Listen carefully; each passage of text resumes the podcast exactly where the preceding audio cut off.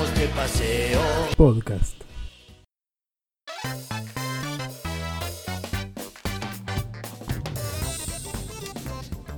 Hola, hola, ¿qué tal? Bienvenidos una vez más a un nuevo programa de BPP, Vamos de Paseo Podcast. Este programa que hacemos con mucho amor, mucho cariño, acá en los viajes de ida y vuelta al trabajo o a mi casa, obviamente, depende de dónde venga y de dónde vaya. En esta ocasión, hoy es viernes 4 de octubre, ya ayer este, estuvimos hablando un poquito, empezamos a hacer un top 5 de, de los, de los juegos más antirrodeados en mi librería de Switch. La verdad que la pasé muy lindo haciendo el ranking. Este, siempre se puede robar un poquito haciendo los rankings, no, no, es mala esa. y además este, me permitió también revisar un poco la, la librería de Switch y ver que tengo algunos títulos ahí colgados que, que la verdad que me dan cierta bronca. Los de ayer sobre todo tengo cierta intención de, en algún momento poder este, ponerme a, a jugarlos, a completarlos. Hay algunos que estoy más lejos. El Xenoblade sé que me faltan como 50 horas. Y siempre hay algo nuevo para jugar, siempre hay algo nuevo. Por ejemplo, recién estábamos hablando en el grupo de Discord, salió el Humble, el Humble Bundle de este mes. De. Perdón, ¿eh? El Humble Bundle de este mes. Que Humble Bundle recuerden que, que sale 12 dólares por, por mes justamente y te trae tres títulos. Eh, tres títulos. Al principio era uno solo que era bastante más importante, digamos, que el resto. El resto eran indies o, cosas realmente de, calidad un poco inferior.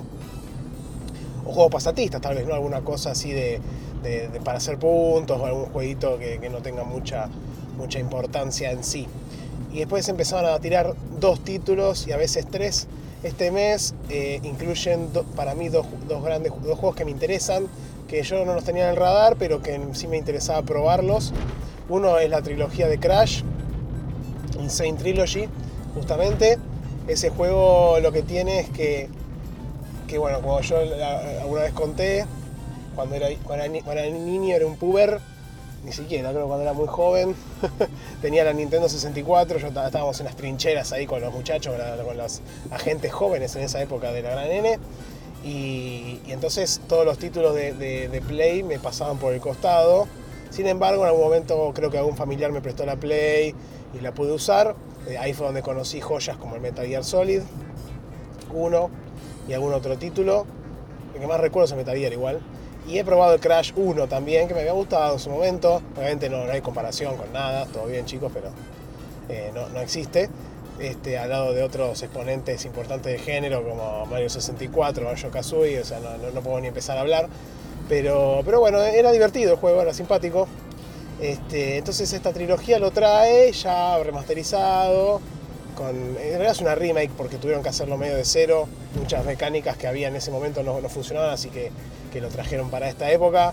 Y bueno, eh, ofrecen eh, la trilogía de ese juego, la trilogía del Spyro, que el Spyro ni lo probé en Play 1 y me parece que es un, género que a mí me gusta, plataformero 3D.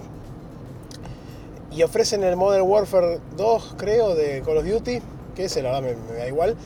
Eh, esos tres juegos más otros, ponele tres o cuatro más, menores, de, menor, de inferior calidad, a 12 dólares. O sea, no existe realmente ese precio, son 800 pesos por dos juegos que realmente me interesan, así que posiblemente lo compre y ahí sumamos más manchas al backlog. Esos son los que entran en el forward log, ¿no? que hablamos ayer. Este, por otro lado, tenemos ya novedades para más adelante, empezamos a hypear un poco los programas nuevos. Eh, ya hablé con mi compañero de cuenta, Roberto, un saludo de vuelta, como siempre. Este, y se viene el Gansotti 2019.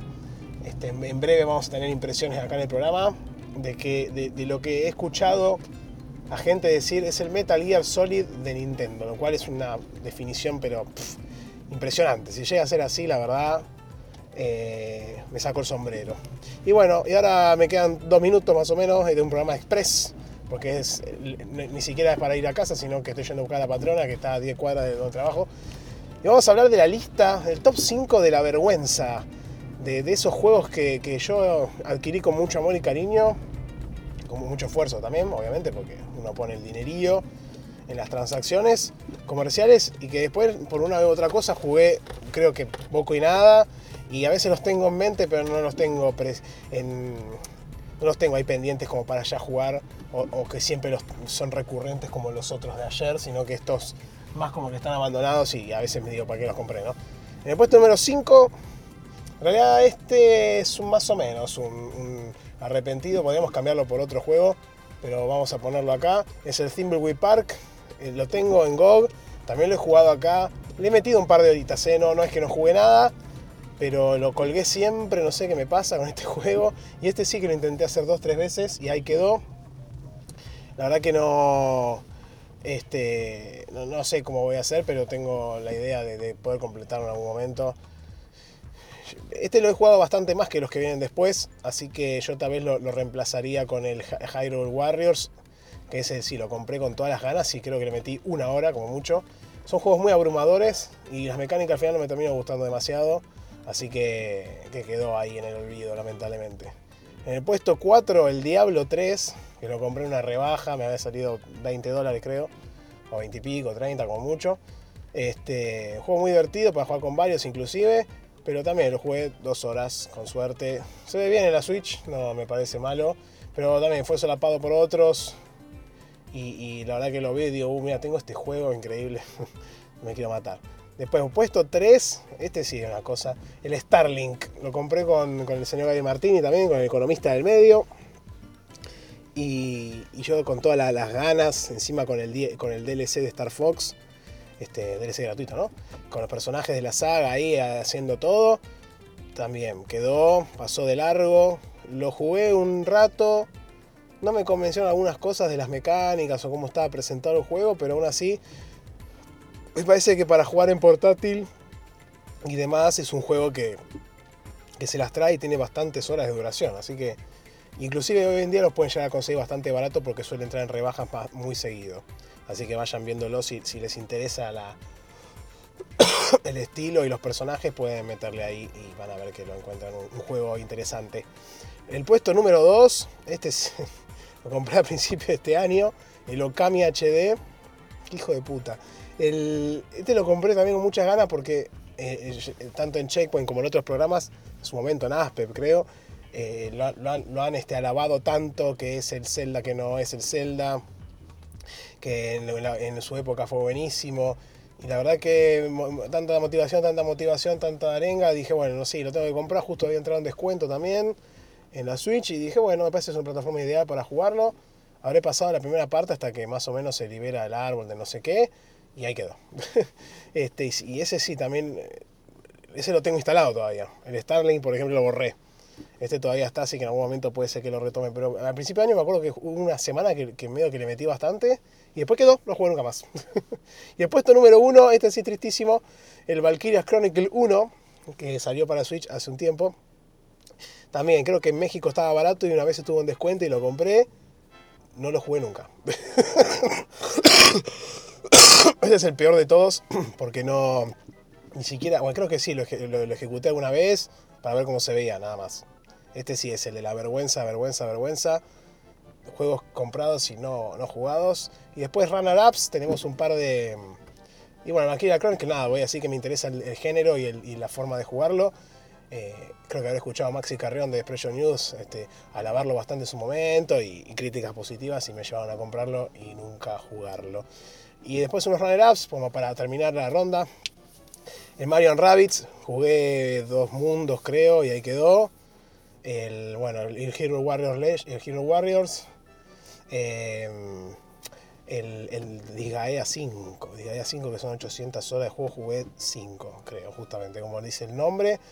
Y el Taste of Esperia que lo compré físico con todas las ganas, re emoción. Creo que le metí 10 horas igual, ¿eh? pero también está ahí, puede estar en esta lista o en la otra, pero está seguro porque quedó. Bueno, y ya vamos terminando porque estoy haciendo tiempo en realidad y tengo que buscar a patrón, me va a caer a pedos. Este, 10 minutos, bien, buenísimo, espectacular.